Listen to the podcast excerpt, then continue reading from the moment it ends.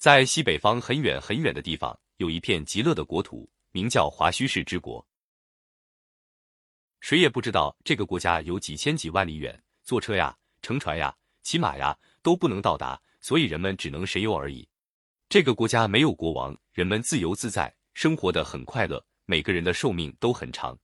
据说他们走进水里淹不着，走进火里烧不着，在空中行走如履平地，云雾挡不住他们的视线。雷霆扰乱不了他们的视听，世间的厉害美丑都不能使他们动心。这真是神仙般的国度啊！难怪皇帝常常到那儿去游览观光呢。在这个神仙国度里，有一个没有名字，就叫做华胥氏的美丽姑娘。一天，她到一个林木茂密、风景优美、名叫雷泽的大泽旁去玩耍。这雷泽本是雷神居住的地方。雷神长着人的头面、龙的身躯，用手一敲肚子，便发出隆隆的雷声。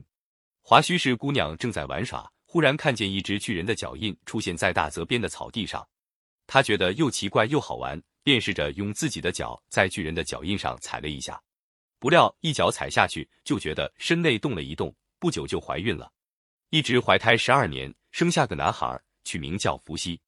伏羲长着人的头面、蛇的身躯，可见他和雷神的血缘关系了。这篇关于伏羲诞生的神话故事剧《山海经》。太平御览等书中有关资料编写，《山海经·海内东经·雷泽》中有雷神，龙身而人头，古其父则雷。大平御览卷七八引诗尾含神物，大祭出雷泽，华胥履之，生密西，伏羲。伏羲是雷神的儿子，其母华胥是履大祭，有感而生。这诞生便不平凡，况且其人人首蛇身，不同常人，具有非凡的神性，终于成为统治东方的天神。